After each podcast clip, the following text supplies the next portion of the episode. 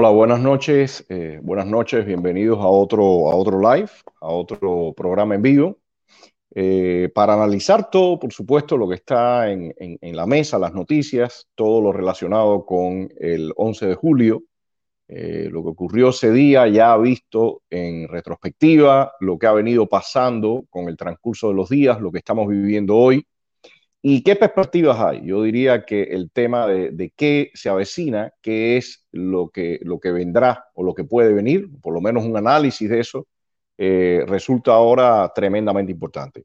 Pero antes eh, les voy a pedir a todos los amigos que por favor compartan, le pido que por favor compartan. Y otro, y otro punto importante es ya más adelante en el programa voy a abrir las cámaras, así que estén pendientes todos los que quieran participar van a poder participar haciendo algún breve comentario, una pregunta, eh, para ir teniendo más interacción, para ir teniendo más interacción. Así que, pero primero que todo, primero que todo le pido, le pido a todos los amigos que por favor vamos a compartir. Yo voy a hacerlo en los distintos grupos. Eh, en, varios grupos voy a, compartir el programa. Le pido que por favor me ayuden en, en, esa, en esa tarea. Y después voy a hacerlo en mi muro personal, ¿no? Pero bueno, estos segundos les pido a ustedes, en los que se van conectando más amigos, que por favor me ayuden a, compartir el programa eh, en, distintos grupos y eh, en los muros personales. Así que bueno, ya, ya está hecho. Voy a poner el teléfono por acá para ir viendo después los comentarios y demás. Entonces, eh, como les decía, eh, ah, es una semana después de, la explosión social, de la, gran, de la rebelión del día 11 de, de julio, realmente un día que va a quedar marcado en la, historia cubana, sobre todo en la reciente, pero en toda la historia cubana, porque de hecho ha sido eh, la primera vez que se eh, realiza una explosión social de esa magnitud a lo largo y ancho del país. Incluso eh, previo, cuando las otras dictaduras, la de Machado, la de Batista, nunca hubo explosiones sociales de esta, de esta magnitud. O sea que el castrismo tiene el récord de haber tenido una explosión de este tipo y veamos qué va a pasar en el futuro. Veamos qué van a pasar en el futuro y parte de eso va a ser el análisis del programa. No quiero, no quiero entrar a, a analizar todos estos puntos sin, sin primero ver en qué estado se encuentra el país con la cuestión del coronavirus. Porque no, no, no, no se puede dejar a un lado, no se puede hacer un análisis de lo que pasó el 11 de julio sin tomar en cuenta lo que ha venido sucediendo con el coronavirus y el, y el pésimo manejo que ha hecho el régimen de esta pandemia. O sea, eso está completamente vinculado a lo que, a lo que ocurrió el 11 de julio. Por eso eh, quiero arrancar con esto.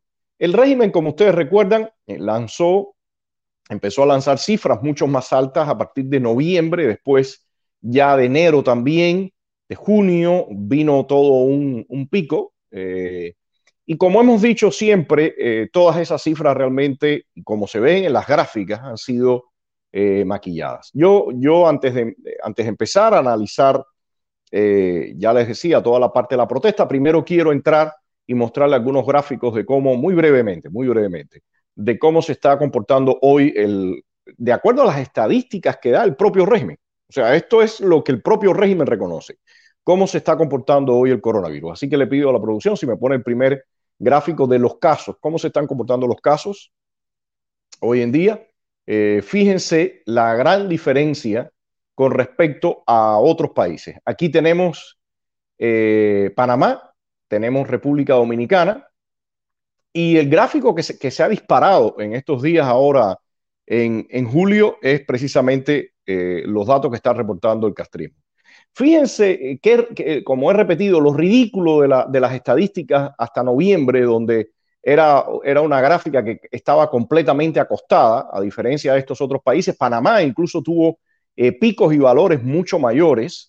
República Dominicana, que es una isla con mucha similitud a la nuestra, en población, ubicación, clima, todo. Eh, reportaba valores mayores, pero todos estos, países y todos otros países de la región, a partir de que, de que ha comenzado el proceso de vacunación, fíjense cómo el número de casos ha ido disminuyendo y aunque ha tenido algún que otro repunte, pero siempre en relación al pico anterior mucho más bajo. Sin embargo, miren el caso de Cuba, eh, tiene, como le decía a ustedes, a la gráfica, lejos de ser esas campanas, esas olas, ha sido una meseta primero, bien bajita, una segunda meseta, alrededor de mil casos al día, y ahora se ha disparado. Pero veamos rápido también el tema de los fallecidos. El tema de los fallecidos también es muy, la, la, eh, descripción es muy elocuente. Si me, ponen la gráfica con el número de fallecidos, fíjense cómo en el caso de Cuba, era la esa es la gráfica totalmente acostada en un principio, estuvo así hasta, hasta hace muy poco, después viene una segunda meseta, después viene una tercera meseta y se dispara. En, en, el caso de República Dominicana y Panamá, incluso con picos altos como el caso de Panamá, eh, bueno, venían estas olas y ya a partir de que ha venido toda la campaña de vacunación, la cifra de muertos ha disminuido. En cambio, en el caso nuestro, la cifra de muertos se ha disparado. O sea, realmente em, eh, todo esto, permíteme un. Todo esto muestra que, el, por una parte, el pésimo manejo que ellos, que ellos están realizando, pero por otra parte, la contradicción en todo lo que están reportando. Están reportando, ah, buenas noches, Xiomara. Xiomara está por acá, nuestra amiga Xiomara, un saludo para ti, un placer tenerte por acá y Vi el otro día una foto tuya en la ermita de la, de la caridad y fue un placer verte con, con tus hermanas, con tus amigas y ya con tu rostro muy diferente. Gracias a Dios estás aquí y estás mejorando muchísimo. Gracias, Xiomara, por estar por aquí. Eh, pues le decía, el, el, e, es una total contradicción lo que está reportando el, el régimen.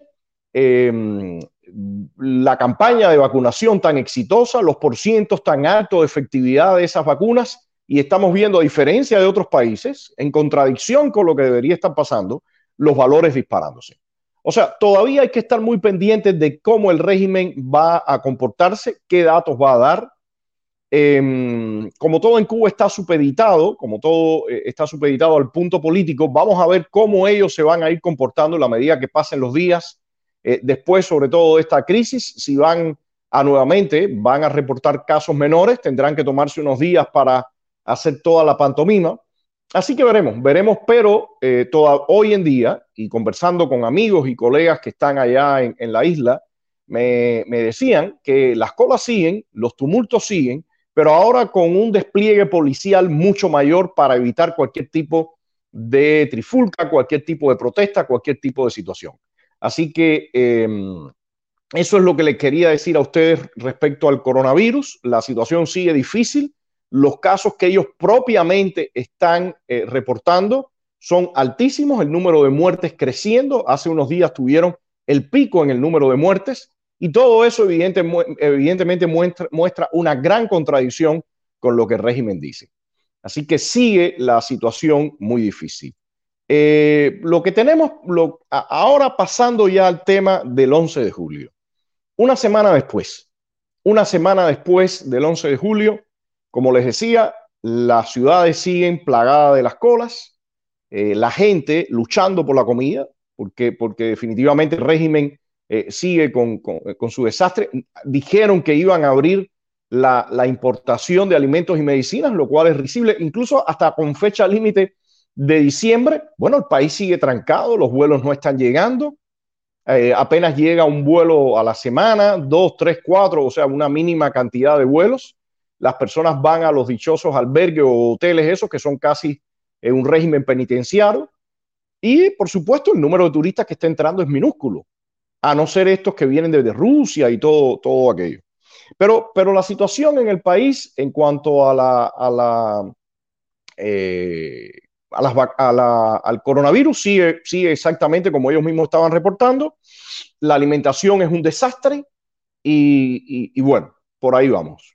En el escenario social y represivo, ¿qué está ocurriendo hoy? Bueno, según me escriben, me comentan todos los amigos, las ciudades están militarizadas, principalmente La Habana. En otras ciudades han, camuflado más, pero La Habana está militarizada en las zonas calientes, en las zonas más conflictivas, eh, con rondines de policía, boinas negras, los carros pasando, eh, también verificando, los, jefes de sector, em, los vestidos, los muchachos estos vestidos de, de verde olivo, jovencitos también, O sea, es una vigilancia permanente. Me, ha llegado por disímiles vías esta, esta visión. La gente, la gente sigue hablando, la gente no ha parado de hablar, sigue manifestando su rechazo. En general, muchos cubanos conocen, independientemente que no estuvieron en, en las zonas donde fueron las manifestaciones y, y, también estuvieron sometidos a este bloqueo de Internet. Eh, muchos han visto lo que pasó, o sea, los videos se pasan de teléfono a teléfono, eh, a pesar del apagón eh, que, del Internet que ha dado el régimen. La otra parte, la parte represiva. La parte represiva es, terrible, es muy difícil. El régimen ha eh, no solamente todas las personas que salió a cazar esa misma noche del 11, del domingo 11 de julio, sino que a partir de eso ha desplegado un operativo de noche, ha, ido a sacar a las personas de muchísimas casas. Por supuesto, han revisado todos los videos, han revisado toda la información y eh, bueno, ahora eh, los cubanos están enfrentando toda la furia del castrismo. Yo quiero mostrarles un video, un video que muestra uno de los tantos casos. Hay eh, como estos centenares de casos de los arrestos. Hay centenares de familias que están en esta situación hoy en día en Cuba, que han perdido la comunicación con su familia y después de días es que han sabido, ya están siendo procesados. Y por cierto, les recomiendo un artículo que pusimos hoy en nuestra página web sobre todas las violaciones en las que incurre el régimen con estas desapariciones forzosas, ¿no? Y con los juicios sumarios que van a hacer. O sea, la lógica eh, eh, eh, que hay desde el punto de vista legal, aunque sabemos que en, Cuba no existe ninguna legalidad, pero desde las lógicas que ellos se mantienen y las violaciones que ellos hacen algunas veces de lo propio que ellos mismos decretan, ¿no? Así que les recomiendo ese artículo, está en nuestra página web. Voy a, ponerla también, después que termine el programa, en nuestra página de Facebook, en nuestro muro de Facebook de Estado de SAT. Pero les decía, quiero compartirle este video. Como este video hay muchos, eh, también hay personas que no se han atrevido a hacer los videos y ya iremos a esa parte de cómo se maneja la seguridad del Estado. Yo creo que es tremendamente importante que las personas que están y le llegue toda esta información ahora viviendo este calvario, esta situación tan difícil, eh, sepa cuáles son las estrategias y los cinismos que juega el régimen cubano a través de su seguridad del Estado. Pero primero quiero ponerles este, este video. Hace siete días ya que en esta casa no se duerme, no se descansa, prácticamente no comemos. El 11 de julio detuvieron a mi cuñado no lo voy a llamar ni cuñado porque desde que esta familia se me ha tratado como un hijo más, me ha tratado ver como un hermano más. El 11 de julio se lo llevaron por estar en la calle caminando pacíficamente, sin dar un golpe, sin hacer ningún tipo de vandalismo, se lo llevaron. Después de su detención, no nos fueron informados, no nos informaron nunca de dónde había sido detenido ni de dónde estaba. Casi después de pasadas 72 horas fue que vinieron a llamarnos, a las 12 de la noche vinieron a llamarnos para decirnos que estaba detenido en una prisión. Estando ahí, prácticamente no se nos da información. Hoy, que fue el último día que fuimos, simplemente nos dijeron que estaba en prisión provisional. Prisión provisional porque estaba bajo investigación. ¿Qué están investigando? Él estaba caminando. ¿Qué estaban investigando? Entonces, eh, los cantantes, todos los youtubers famosos estos, díganme, porque el mismo Yomil está en la calle ya, estaba haciendo exactamente lo mismo, incluso peor. Y no quiero que se me malinterprete ninguna palabra de lo que estoy diciendo, ni que estoy en contra de Yomil, simplemente digo lo mismo. Él estaba caminando.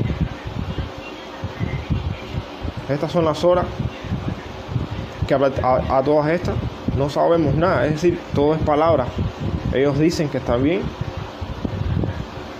ellos dicen que está ahí, ellos dicen que están todo es, ellos dicen, ellos dicen, ellos dicen. Nosotros no hemos tenido ningún tipo de oportunidad de verlo ni de hablar con él, ni una sola llamada. Tienen que entender, señores, antes de ser cualquier condición política que tú tengas, los pensamientos políticos como tú lo tengas, hay que ser humano, hay que tener humanidad. Bien. Señores, eh, este video que estamos viendo ahora es una de las realidades que muchos de nosotros hemos vivido durante tanto tiempo. Y si cualquiera de ustedes revisa los, programas Presos de Castro, de Claudio, donde él ha narrado lo que le ha ocurrido a muchas familias, lo que no ha ocurrido a nosotros, los que sabemos que esto que está narrando este, este joven era lo esperado. No había otro escenario a no ser que se lograra de un golpe terminar como aquello. a no ser que se terminara de todo aquello de un golpe, este era el escenario que había. Y por eso una cantidad infinita de veces dijimos, cualquier acción que se haga se debe estar preparado para responder al contragolpe que va a dar el régimen. Y estar preparado implicaba mucho, implica mucho, implica articulación, implica medios de comunicación, implica mucho.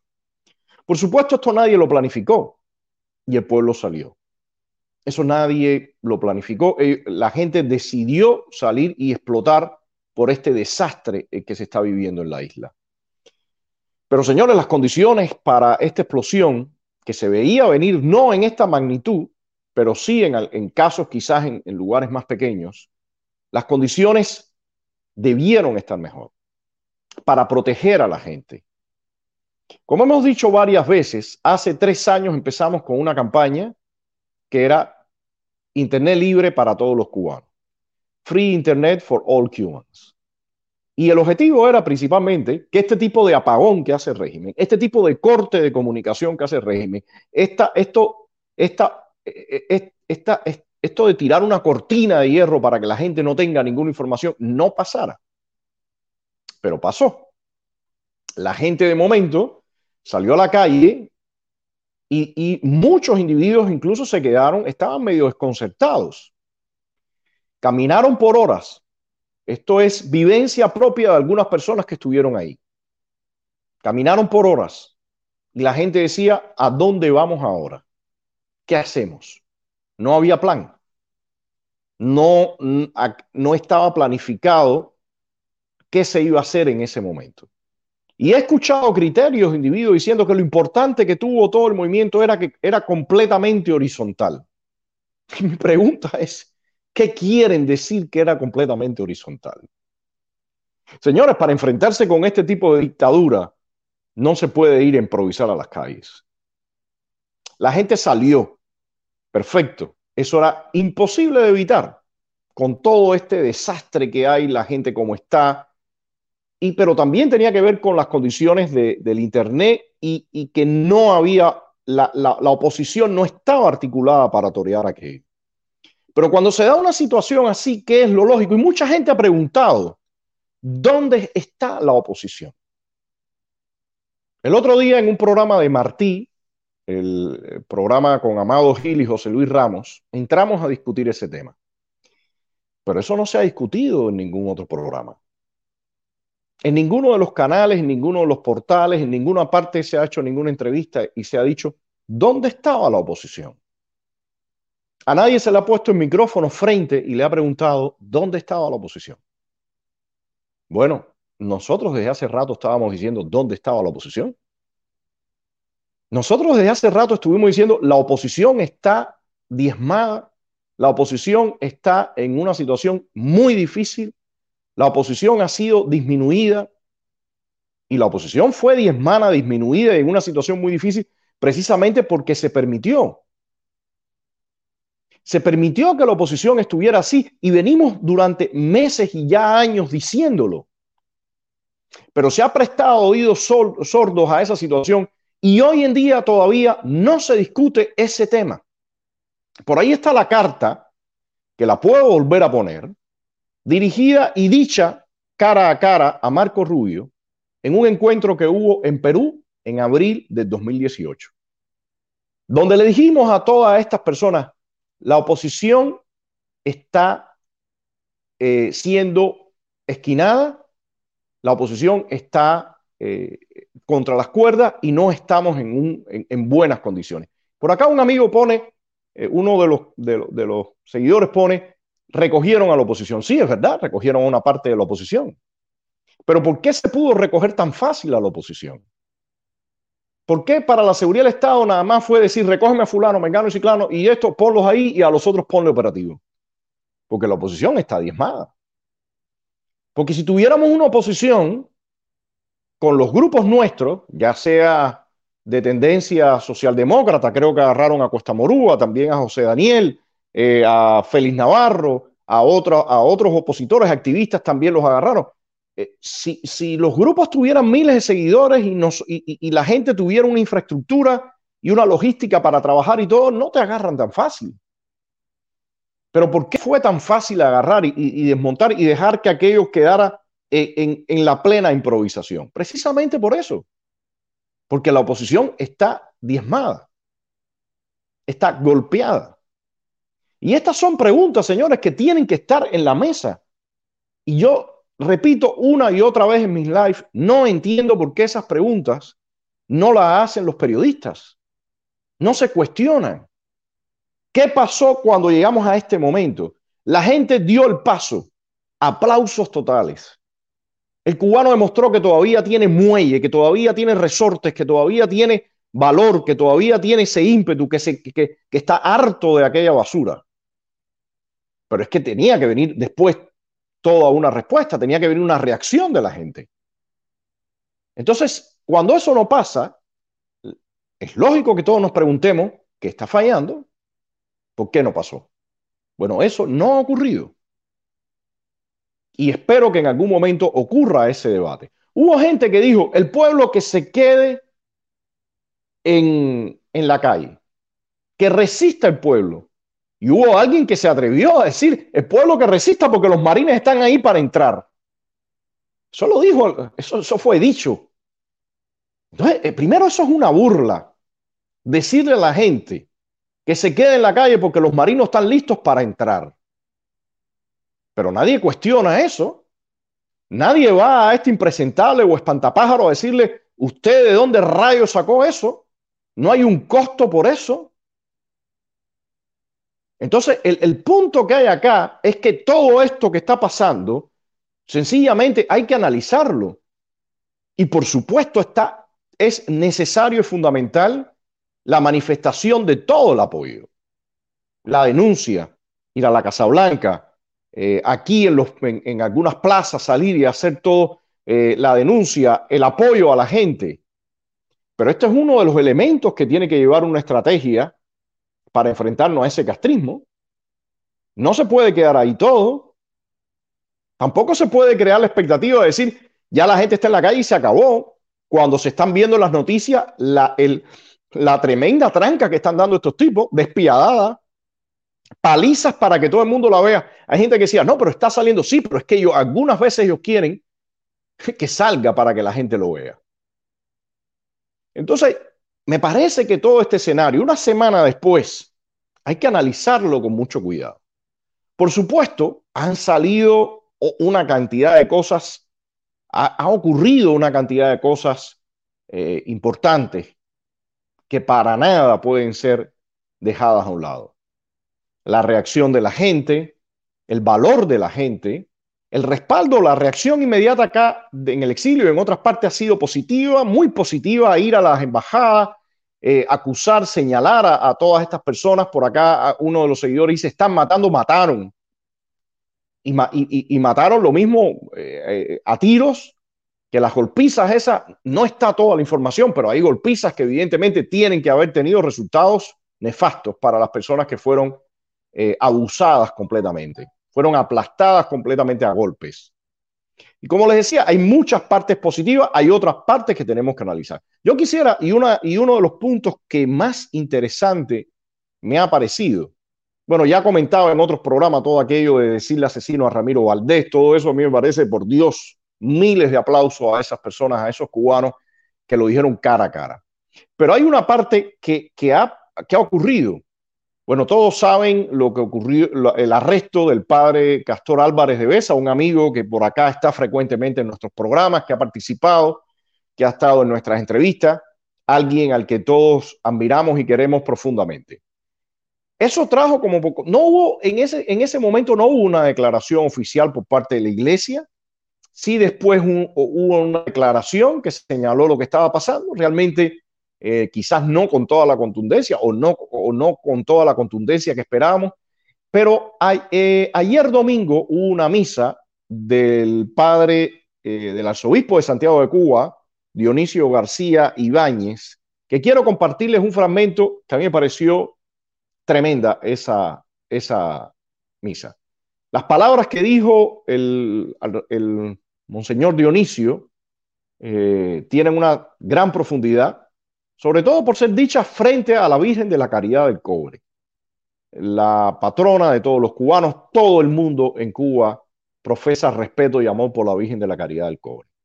Yo creo que esas palabras que eh, el arzobispo eh, Dionisio dijo eh, tienen un impacto y tendrán un impacto tremendo en toda la sociedad cubana y es importantísimo, es importantísimo que esas palabras también se expandan y sean escuchadas a lo largo y ancho del país. Yo quiero compartirle unos minutos, pero creo que es importante que las veamos. Madre de la Caridad, Madre y Patrona de Cuba, Madre de todos los cubanos. Hoy venimos a implorarte, Madre, por nuestra patria. En estos días han habido manifestaciones de decenas de miles de personas, principalmente jóvenes, pero sobre todo ha habido un reclamo de que queremos cambios, de que todos tienen derecho a expresarse, deseamos una vida mejor para todos, de tener esperanza, que siempre se respete a cada persona en su dignidad y en sus derechos que seamos hermanos, que no haya violencia, que haya cambios porque son necesarios y que toda persona sea respetada para que nadie sienta que tiene más derecho a los otros o que tiene la verdad en su mano. Cuando uno se quiere poner por encima del otro, cuando no están atendiendo las opiniones de los demás, porque Cuba no es de un grupo, Cuba es de todos. Y si vamos a defender algo, será el derecho de aquel que siendo pobre, que no tiene poder, sin embargo, ese tiene derecho a hablar y a decirte las cosas. Lamentamos, madre, que estos anhelos de tantos miles de jóvenes se hayan visto truncados de manera violenta, reprimiendo, pero también intimidando a todos aquellos que iban queriendo expresar una voluntad. Te pedimos por todos los jóvenes que estaban allí, sus familias, que cada cubano, sobre todo cada joven, porque es la Cuba del futuro, ese joven tenga la esperanza de que de construir su propio futuro y el futuro de los demás, a formar una familia, a no tener que marcharse del país para encontrar un futuro mejor. Te pedimos por los jóvenes que están presos ahora y pedimos que haya misericordia. Te pedimos, Madre, también para que a nadie se le ocurra invitar a la violencia, para que a nadie se le ocurra proclamar la diferencia irreconciliable. A mayor autoridad, mayor responsabilidad. Los padres con los hijos, los gobernantes con los súbditos. Duele cuando adolescentes jovencitos, casi niños, uno lo ha visto enfrentándose con otros jóvenes. Te pedimos para que hayan cambios, los cambios necesarios, los cambios que muchos esperamos, los cambios que dan esperanza, los cambios que los obispos hemos hablado, como les dije en todas nuestras últimas cartas. Padre, que nadie levante la mano contra el hermano, que nadie se desaliente. Los que estaban ahí tenían esperanza, los que estaban ahí tenían miedo. ¿Qué va a pasar? Y miedo tenían los niños jovencitos que estaban también militarizados. Hay que dar esperanza y hay que dar sin de cambio. Hay que decir palabras creíbles. Vamos a pedir con Juan Pablo II que Cuba sea el mundo y el mundo a Cuba. Que nadie quiera aplastarnos a nosotros. Pero ante todo, madre, que los cubanos sepamos respetarnos unos a otros. Porque si nosotros nos respetamos entre sí, el mundo nos va a respetar. Quiero pedir por los padres. Los padres quieren lo mejor para sus hijos. Los padres quisieran darle a sus hijos la educación según sus criterios y creencias. No quisiera que nadie más educara a sus hijos, sino de la manera que ellos creen que debe ser. No más ideologías. La ideología que vale es la persona humana. Esa persona lo que hay es que respetarlo, porque es imagen de Dios. Madre, todo esto te lo ofrecemos, como te dije al principio, porque lo tengo en el corazón. La verdad puede padecer, pero la verdad nunca muere. Ayúdanos a tener la seguridad, porque lo sabemos, de que tu Hijo siempre nos acompaña y que tú quieres lo mejor para todos y para todos los cubanos. Bueno, yo creo que unas palabras impresionantes, ¿no? Impresionantes y, fue bien directo, fue bien directo, habló de cada uno de los puntos y creo que la pregunta es, ¿qué viene ahora? ¿Qué viene ahora? punto número uno, esa gente que está presa, que, está, que, que han aplastado, que le han dado con todo, que, que, que la familia está desesperada, que en muchos casos, como este que narraban ahora, en casi todos los casos no los han visto, que, van, que ya están siendo sometidos a juicio sumario, que los van a condenar a años. O sea, yo creo que ese, que ese es el punto ahora fundamental. Toda la gente que dijo el cubano tiene que salir, no tiene valor, tiene, bueno, salió, sí mostró valor y está siendo profundamente abusado y violentado. Entonces, queda una responsabilidad. Queda una responsabilidad de todos. Hay que ir a apoyar a esos cubanos, hay que ir a apoyar a esas familias y hay que apoyarlas con medicamentos, un apoyo moral y con recursos también. Muchos, como decía este joven, su cuñado posiblemente era la persona que quizás sostenía la casa o en muchos casos ha sido también así. Y esas familias se quedan completamente desprotegidas ahora en todos los sentidos y marcadas por la seguridad del Estado. Esas familias ahora van a sufrir toda la manipulación de la, de la seguridad del Estado. Esa seguridad del Estado que se va a acercar y les va a decir, no, no, no tengan contactos con los contrarrevolucionarios, no tengan, ustedes son diferentes, e, el joven o la persona fue engañada, fue usada, y viene toda esa manipulación para tratar de doblegar para, tratar de, arrinconar, para tratar de manipular todo eso. Y por supuesto vendrán videos. Seguramente el régimen va a venir con sus videos para tratar de descalificar y todo lo demás. Pero por eso es tan importante en este momento que uno de los focos principales sean la familia de esos presos, esos presos y su familia, toda la ayuda que se le pueda dar. Eso es fundamental en este momento. Y el apoyo también espiritual y el apoyo moral. Creo que en ese sentido la iglesia tiene un papel importantísimo que jugar. Estas palabras del Monseñor Dionisio creo que marcan una posición tremendamente importante y a partir de todo esto veremos cómo se va a, ir moviendo el régimen, porque estos mensajes que se están lanzando llegan. Ellos han salido a mover a todas sus huestes, a todos esos voceros sin escrúpulos, diciendo, descalificando a la gente, eh, artistas también que, están completamente alineados, vendidos con el régimen, que no le ha importado lo que ha visto, esa gente también ha salido a defender al sistema. Pero hay otros grupos y hay otras personas y otros artistas. Entonces, aquí lo importante es que esto tiene que, el cubano tiene que manifestarse. El cubano tiene que manifestarse. Y eso tiene que ocurrir. Acá Caterina eh, pone un comentario que después lo voy a, decir ya pronto, que dicen que la administración Biden es uno de los eh, tweets que está por acá. De hecho, voy a comentarlo ahora mismo si producción me los pone. Eh, hay un tweet que lanza por acá que hablan sobre el tema de las remesas, que es una noticia de última hora. Si producción me puede poner el tweet, aquí está. Nora Gámez, que dice Biden ordena una revisión de la cantidad de personas, o sea, de, las personas que estarán en la embajada y las remesas después de las protestas en Cuba. Eh, él principalmente habla de que va a aumentar el número de personal en la embajada y que va a buscar la vía de enviar las remesas en forma independiente. Pero aquí hay un punto fundamental que quiero mencionar. El régimen le ha ido en los últimos meses, ya desde el famoso eh, como le decía, la coyuntura esta que lanzaron ya se va a hacer ahorita dos años. Le fue arriba completamente al mercado negro y ha ido aplastando al mercado negro con todo, sobre todo después de la pandemia, con todos los controles, los cierres de las ciudades, los operativos. De hecho, cada día había un, material en la, en la televisión hablando de que le habían, estaban confiscando propiedades, multando, apresando a la persona. O sea, el mercado negro lo han ido arrinconando. El régimen tiene el control de todas las mercancías, los productos que venden y demás.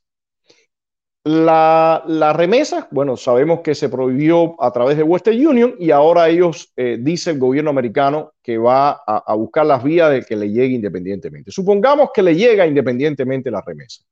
Sin mercado negro, todas estas remesas van a terminar en los bolsillos del régimen Si no hay mercado negro, hay que comprarle al régimen obligatoriamente y todas las remesas van a caer ahí.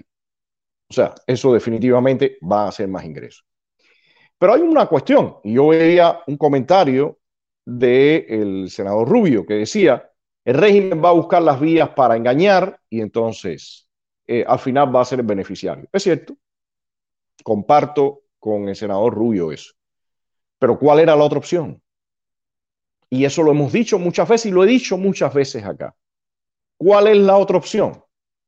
Decirle al pueblo cubano que se apriete el cinturón, que aguante hasta que estalle como ahora, y cuando estalla, ¿qué pasa? ¿Hay respuesta? Porque ya ha dicho la administración, lo ha dicho bien claro, que no va a haber una intervención militar. Lo dijeron bien claro. Lo han repetido, lo, repitió en voz de la, de la administración. Ahora les voy a compartir un video, pero ya lo dijo Menéndez, ya lo dijo el propio Rubio. Entonces, ¿cuál es la solución acá? Se le dice al pueblo, usted apriétese el cinturón, aguante la respiración indefinidamente. ¿Qué le estamos dando a esa gente que salió hace una semana y se la jugó y que hoy está sufriendo todo esto? No me vengan con discurso, por favor. No me vengan con discurso diciendo que apoyan al pueblo cubano. ¿Apoyan al pueblo cubano? ¿Cómo, concretamente? ¿Cómo apoyas al pueblo cubano? Concretamente, ¿qué hay? ¿Denuncia? Perfecto. ¿Denuncias por otra parte? Perfecto. Pero todos sabemos que eso no es suficiente.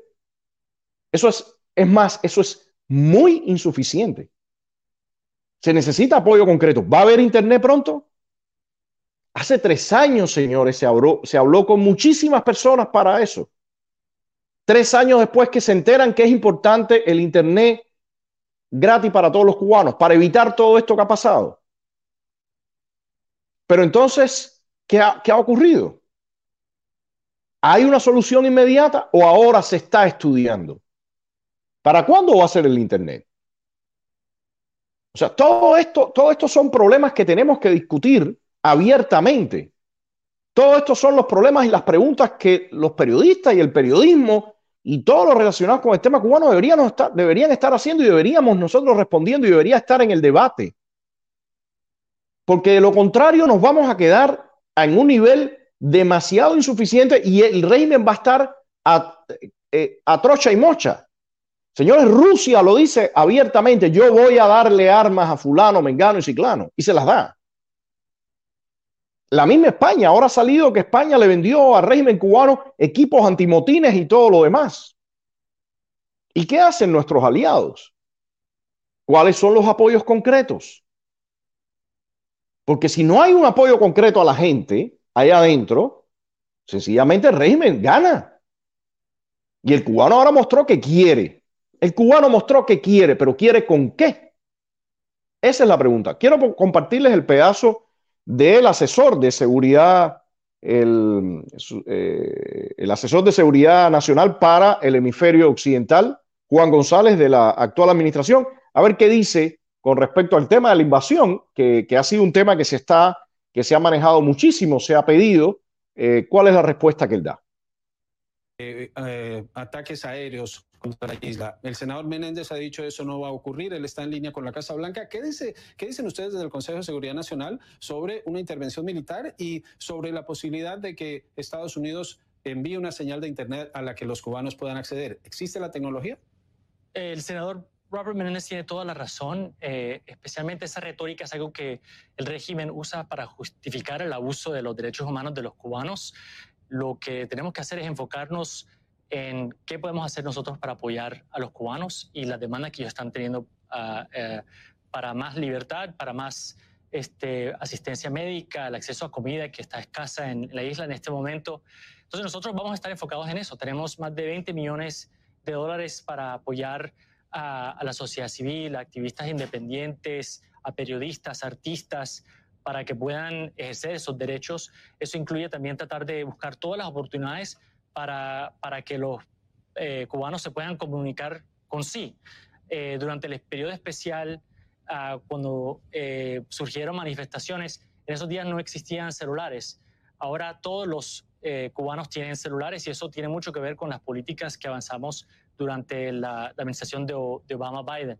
eh, las licencias que dimos para que los cubanos pudieran bajar uh, diferentes apps como WhatsApp que usan para comunicarse, eso no es algo que está dirigido eh, eh, está dirigido únicamente para poder empoderar a los cubanos para que sean ellos los que determinen su propio futuro. Entonces, estamos explorando todas las opciones, incluso tratando de crear el espacio y el, rubro legal para que el sector privado pueda también encontrar eh, soluciones para que pueda haber acceso a la información, acceso al Internet, que es un derecho también.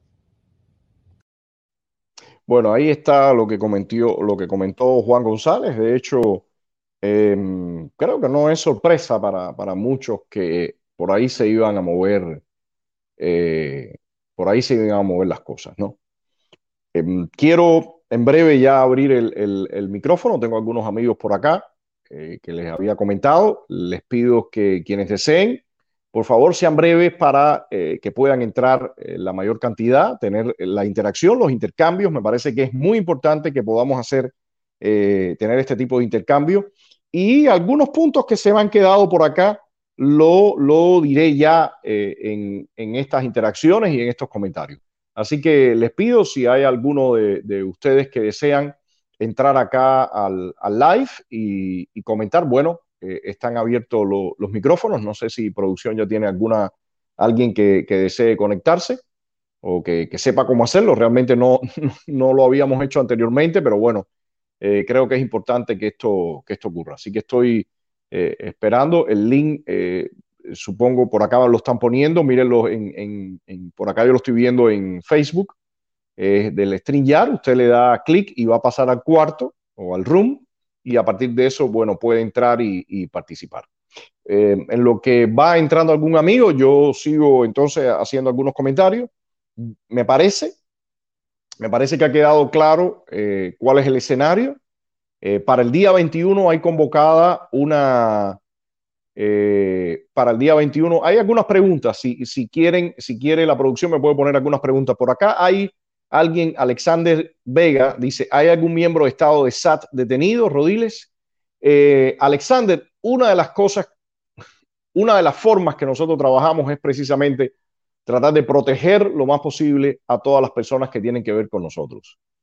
Sabemos desde hace mucho rato que el régimen está reprimiendo con la mano en la cintura. Sabemos desde hace mucho rato que el costo que está pagando la gente es altísimo, el costo que está pagando la familia, y lo que venimos haciendo desde hace mucho rato también es proteger tremendamente a todos los, a todos los, activistas, a todos los colegas, a todas las personas que eh, trabajan con nosotros. Me parece que lo fundamental acá es que la gente pueda seguir trabajando, y que la gente pueda seguir llevando adelante eh, eh, su, labor. Eh, gracias a Dios no tenemos a nadie arrestado. algunos activistas, por supuesto, estuvieron en todas estas protestas, las vieron muy de cerca y lograron evadirlo y no, no caer en las redes de, de la seguridad del Estado. Por supuesto, algunos de ellos con operativos y demás, pero bueno, gracias a Dios no tenemos a nadie en este momento en las cárceles. Dice por acá Víctor Rodiles, lo dijiste, mucho tiempo el Internet y mira ahora. Sí, eh, Víctor, desde hace mucho rato, desde hace mucho rato estamos diciendo, hace falta el Internet. Lanzamos aquella campaña de Internet libre para todos los cubanos. Eh, no, no, no, se, no, no cuajó, no se realizó y hoy en día se ve que es un elemento fundamental. Seguimos ahora por acá impulsando esta campaña. No, no, sé. Y estamos buscando algunas personas para. el, audio, espérame. Espérate, tienen que, tiene que, la, amiga que está conectada tiene que bajar el audio porque de lo contrario entonces nos da un feedback, nos da un feedback y entonces no, si pone mi voz la, amiga que está conectada tiene que bajar el audio porque lo. Sí, tiene, tiene que bajar el audio. Ella tiene que bajar el audio porque de lo contrario no, no podemos conversar porque se oye la, se oye mi voz, de, eh, se oye el retorno. Entonces, por favor, María, María, eh, si puedes hacer el favor, baja el audio para, para que no llegue el retorno. Si te puedes poner unos audífonos, sería mucho mejor. María, sí, que apague el volumen. Eh, si puedes hacer el favor, baja el audio. Sí, en eso estoy. para, para, que no llegue. No, pero No, si quita el micrófono, lo que tiene que quitar es el audio. Eh, tienes que quitar el, audio que si te lo puedes poner audífonos o no sé, para que no, tu micrófono no capte mi audio. Solamente quitas la bocina para que...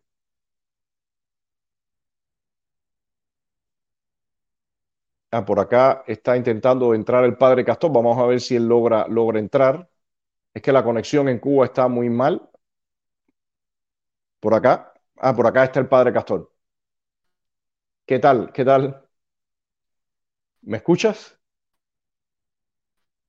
¿Aló? Buenas. ¿Aló? Buenas noches. No sé si me oye. Ah, sí, sí, sí te oímos, sí te oímos. La, la, imagen un poco se congela, pero perfecto así, perfecto así de todas formas. Gracias por estar por acá. Cómo no, hermano, cómo no, mucho gusto me alegra mucho que el arzobispo de Santiago de Cuba haya abierto su corazón, habló con el alma, habló eh, libremente, que es lo que queremos, que haya libertad de expresión. Sí, yo creo, yo creo que las palabras, eh, Padre Castor, han sido extremadamente importantes. Eh, muy emotivas y, también generan un sentimiento y una motivación para, seguir empujando y, en esta lucha, ¿no?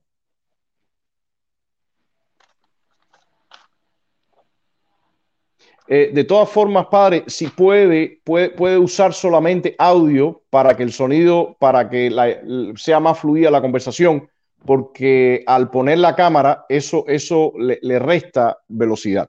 Quisiera contestar por acá, quisiera contestar por acá, bueno, por eh, una pregunta después, Elio Herrera.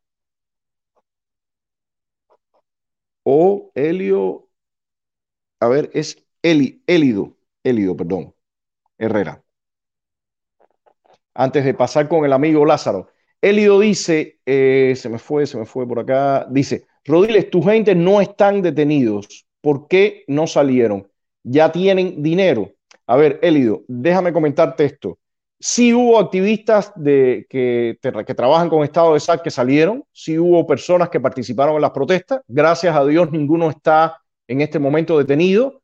Otros activistas, eh, colegas, amigos que han estado vinculados en otros momentos con Estado de SAC salieron, hay algunos detenidos, pero bueno, eh, gracias a Dios eh, muchas de las personas cercanas pudieron salir y no ser detenidos. Si tenemos recursos, eh, tenemos recursos mínimos que lo, tratamos de usarlo con la mayor efectividad posible, pero eh, todavía eh, son muy, muy, muy inferiores a lo que se necesita. Ya yo he repetido muchas veces que para combatir a un régimen como este se necesita un apoyo resuelto y ese apoyo no está al interior de la isla. Así que paso con, con Lázaro Gómez, un saludo para ti, gracias por estar por acá. tienes que quitar el audio, el audio.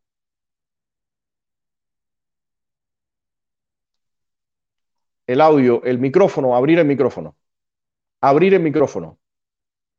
Bueno, Lázaro, Lázaro tiene cerrado el micrófono y por eso no, no se escucha. Abrir el micrófono, micrófono.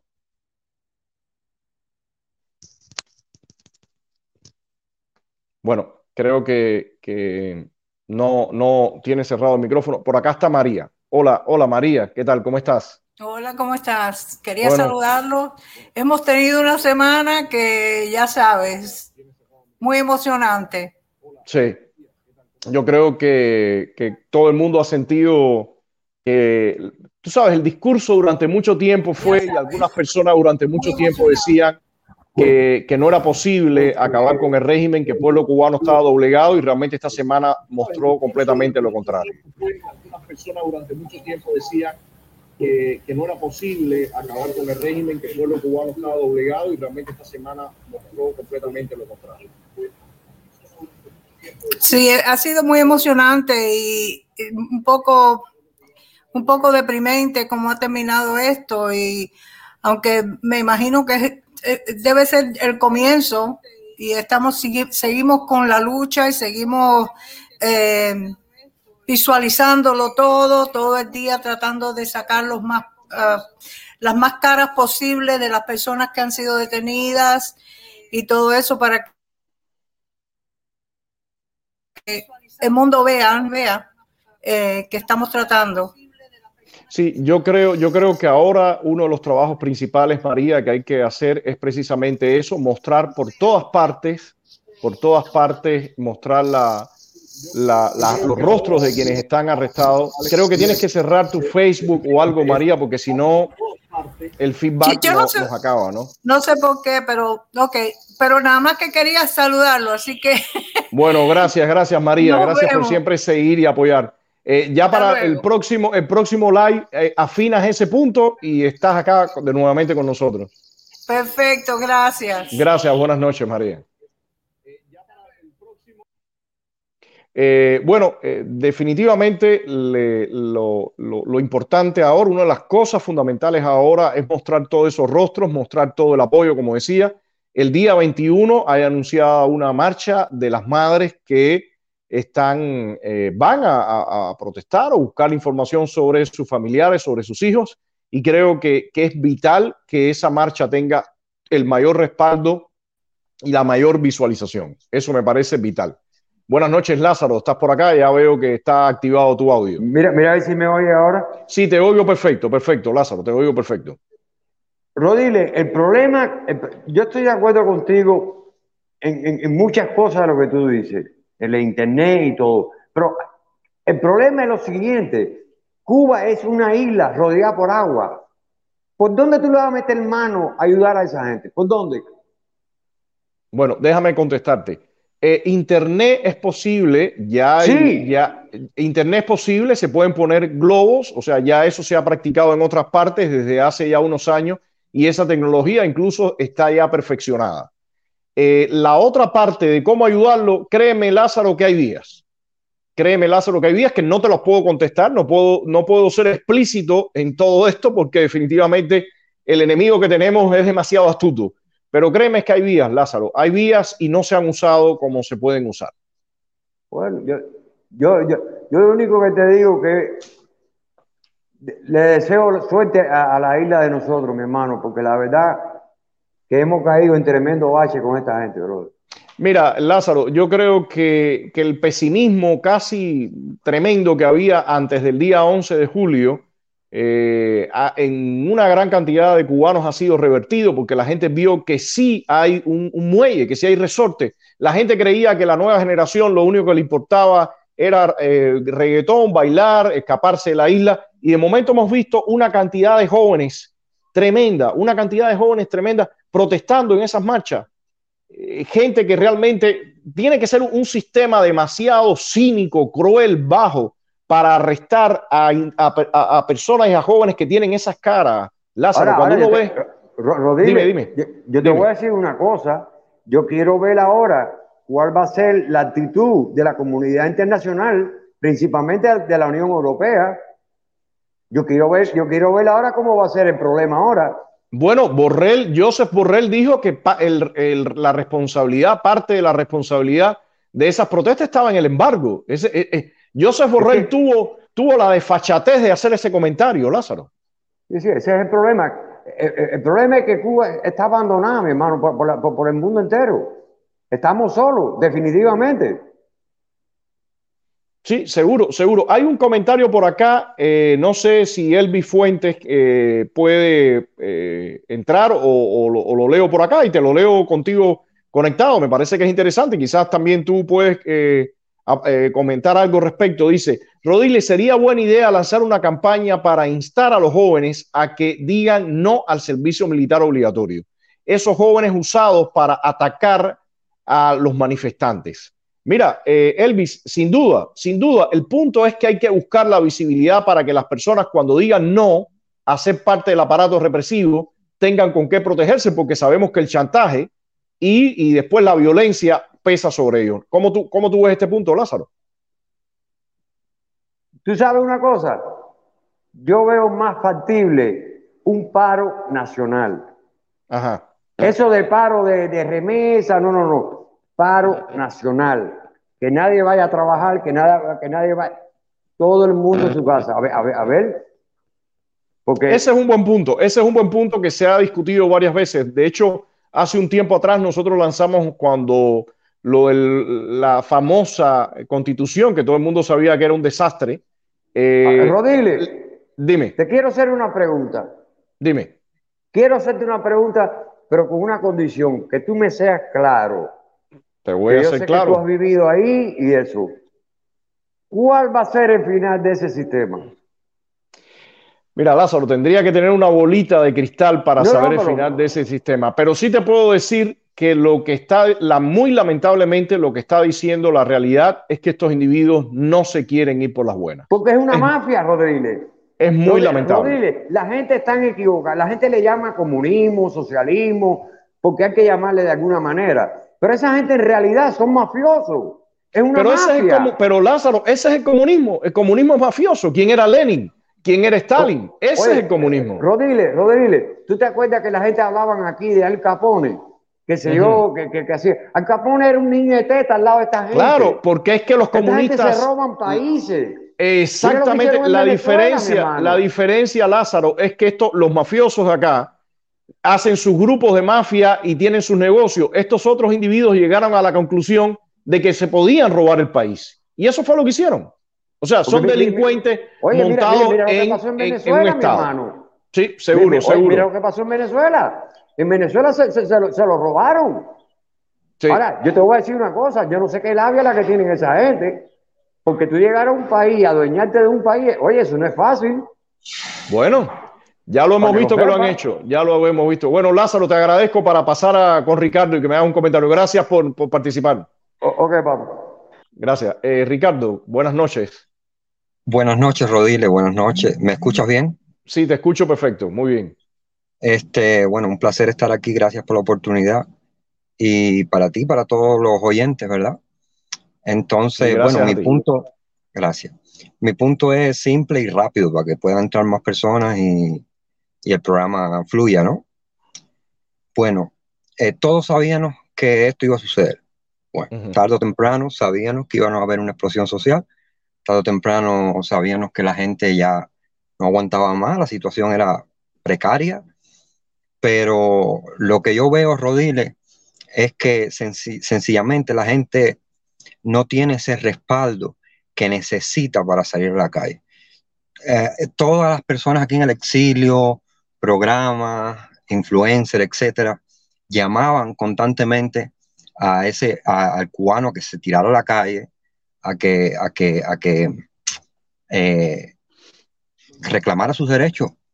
Pero ese cubano que está ahí no tiene un, respaldo. Yo voy a poner un ejemplo claro. En mi municipio solamente salió una muchacha, puso patria y vida así en su casa, sí, lo pintó y le cayó un, un, un, acto de repudio. ¿para, qué, ¿Para qué decirte? Eh, le pintaron la casa con chapapote, con petróleo quemado, y se le hicieron la vida imposible. Bueno, ya eso fue el 11, ya nadie se acuerda de esa muchacha. Esa muchacha ahí está marcada, la gente le grita cosas, o sea, la gente no tiene un, un movimiento sólido, un respaldo para llegar y decir, bueno, yo pertenezco a este grupo y este grupo, si yo voy a la calle, este grupo me va a proteger, me va, me va a verar por mis derechos, me va a, mm, si necesito apoyo económico, me va a ayudar. O sea, que no voy a estar desprotegida, porque en realidad eso es lo que está pasando. Las personas van a la calle y, ahora las están reprimiendo, están matando a las personas y por mucho apoyo de artistas, por mucho apoyo de exilio, por mucho apoyo de todo, las personas sencillamente están siendo reprimidas, los van a meter presos y sencillamente no tienen un, ¿sabes? No tienen una posición sólida una oposición sólida, un movimiento sólido que, responda también por sus derechos, ¿verdad? Y, lamentablemente eso está pasando porque los fondos y, lo, que debe ir hacia ese lugar no está yendo a ese lugar, está yendo a, a otros lados, con otros personajes y con otras cosas, ¿verdad? Entonces el pueblo cubano se está sintiendo desprotegido, incluso por la misma administración de Estados Unidos.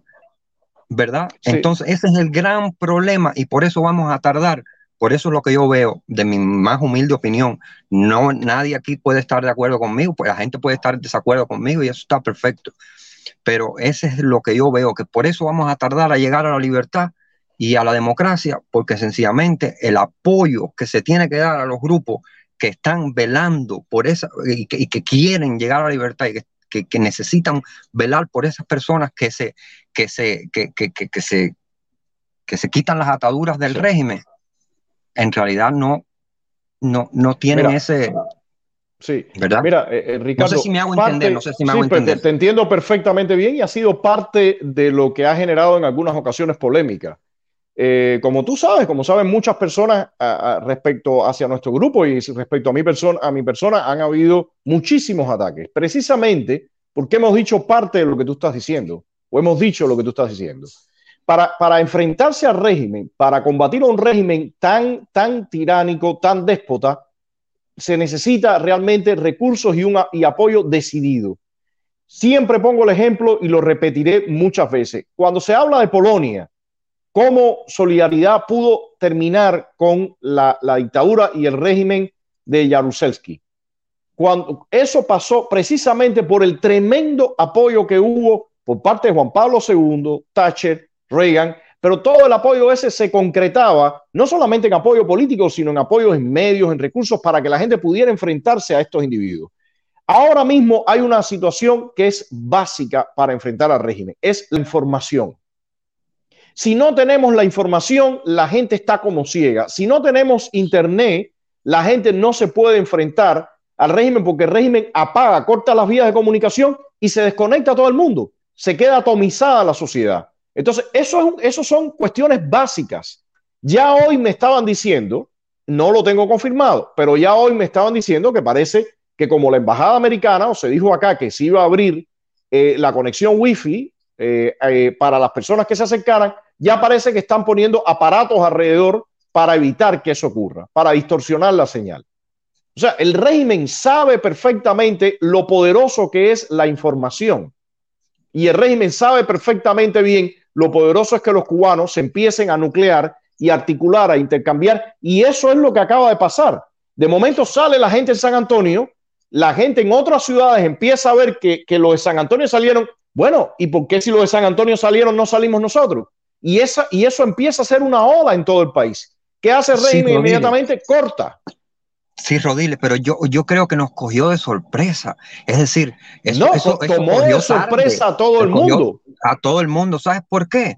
Porque eso ya debería estar implementado. Exactamente. Hace tiempo, exactamente, Hace tiempo que la gente dice, debería decir, la, hace, hace tiempo que las personas o ya deberían saber por medio de alguna organización eh, opositora o por algo, deberían saber, bueno, si nos van a cortar Internet, porque el, gobierno sabemos que es el dueño de la compañía que provee Internet en toda Cuba.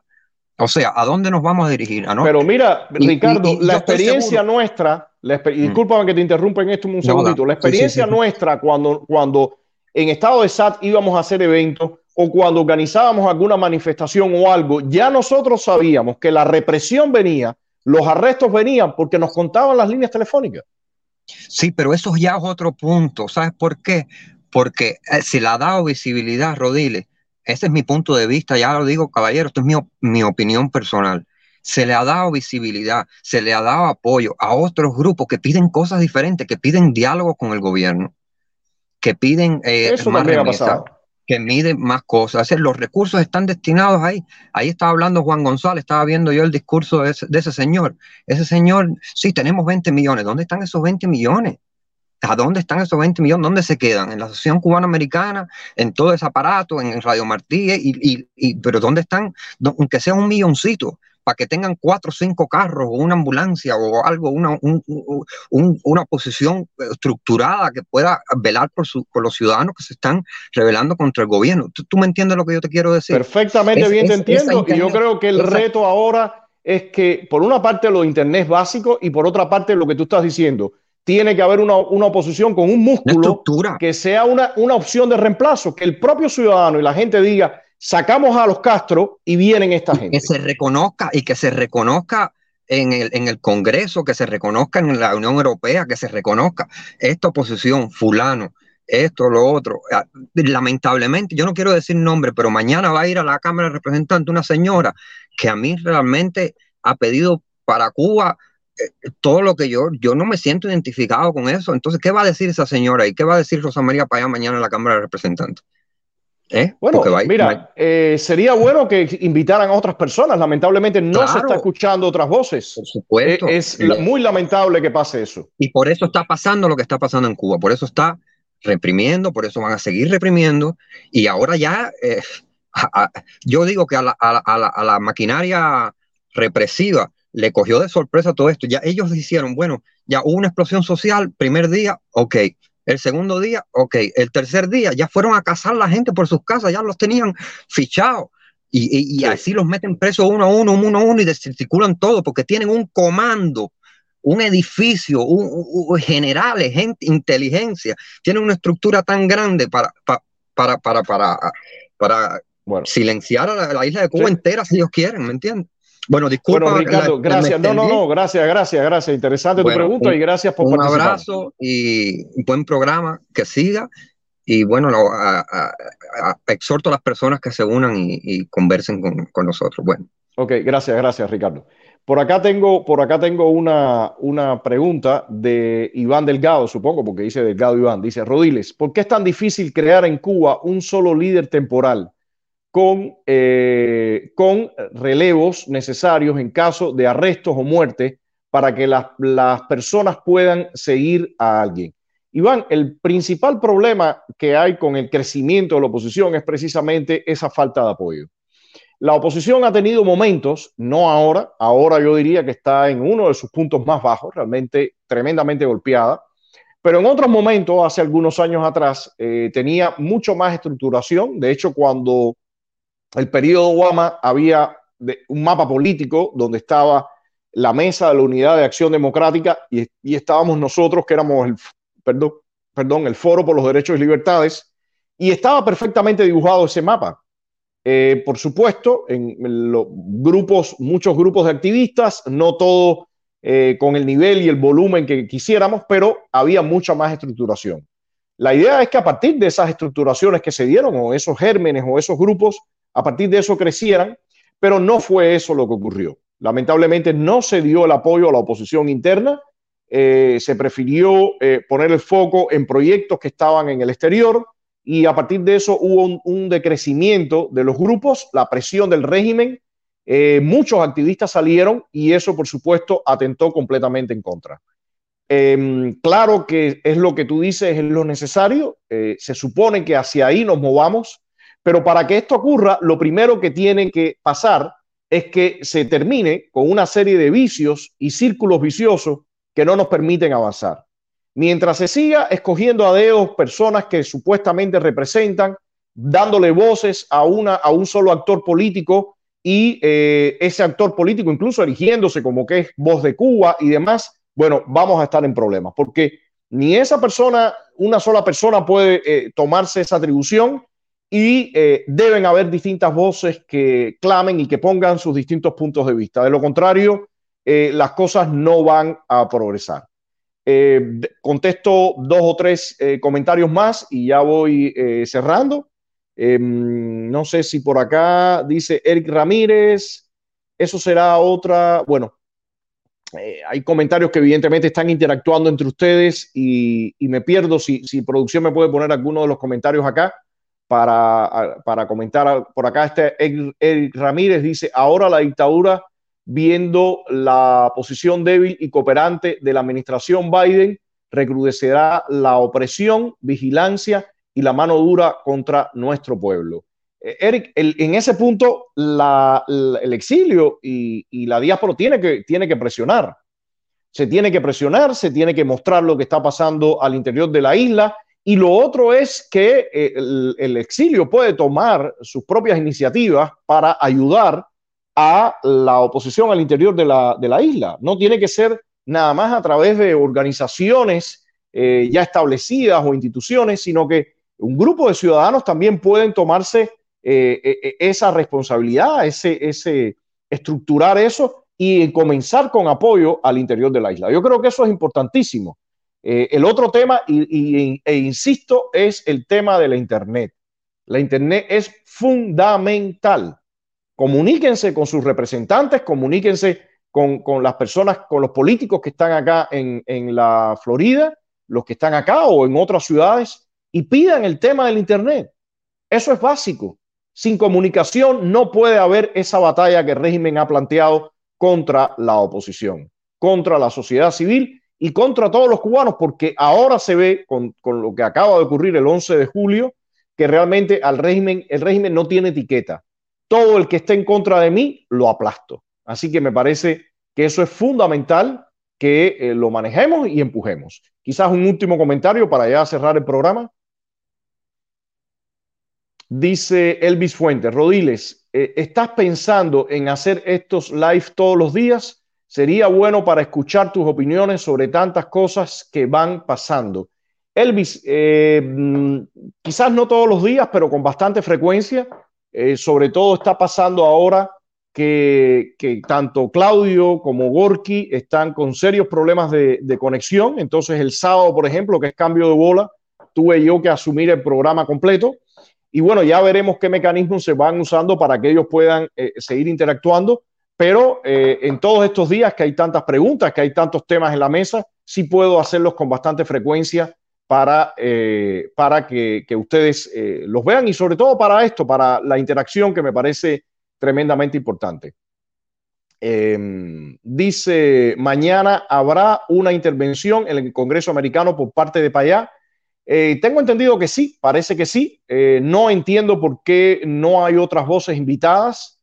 Eh, no sé, al final no, no puedo asegurarle cuál va a ser el programa, pero creo que no es nada positivo, no es nada positivo que no se escuchen distintas voces. Así que no sé si hay algún comentario final corto para, para terminar. Dice Iván Delgado podría entenderse que la lucha de poder entre los líderes al interior de la isla también obstruye la libertad de Cuba. Iván, no hay una lucha de poder realmente, porque no tenemos ni siquiera poder. Eh, yo diría que las dificultades y las confrontaciones que, se dan en muchos casos incluso eh, también vienen de agendas que están desde el exterior eh, y por eso hablo tanto de la necesidad de que exista un debate político.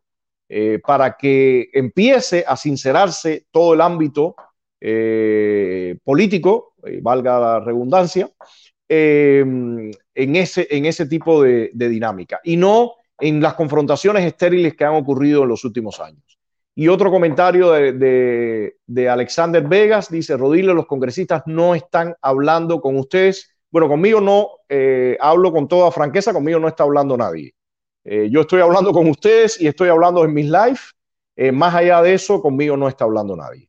Entonces, eh, lamentablemente en los últimos tiempos, no solamente he recibido ataques del régimen, he recibido también ataques de por acá, calumnias y personas que incluso se han puesto a repetir todo ese asunto de, de los gran y todo, que al final claramente fue toda una manipulación para tratar de descalificar y desacreditar. Pero bueno, eh, esperemos que vengan tiempos mejores y sobre todo que se, que, se, que se entienda que la política se hace también con las discusiones de las personas que no están de acuerdo. Eh, eso, es, eso es un problema serio que hay en este momento.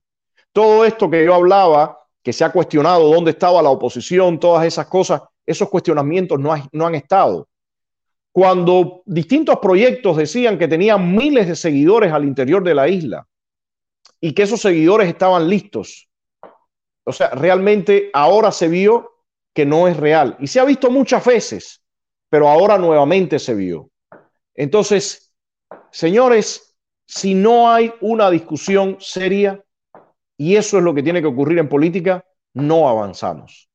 Termino con esta, con, este, con esta opinión, los dejo por acá, eh, eh, los saludo y bueno, eh, por favor, les pido que compartan el programa. Es muy importante que se comparta el programa, que esté circulando y, que también participen de todo este debate es vital para lograr terminar de una vez por todas con la dictadura eh, cubana.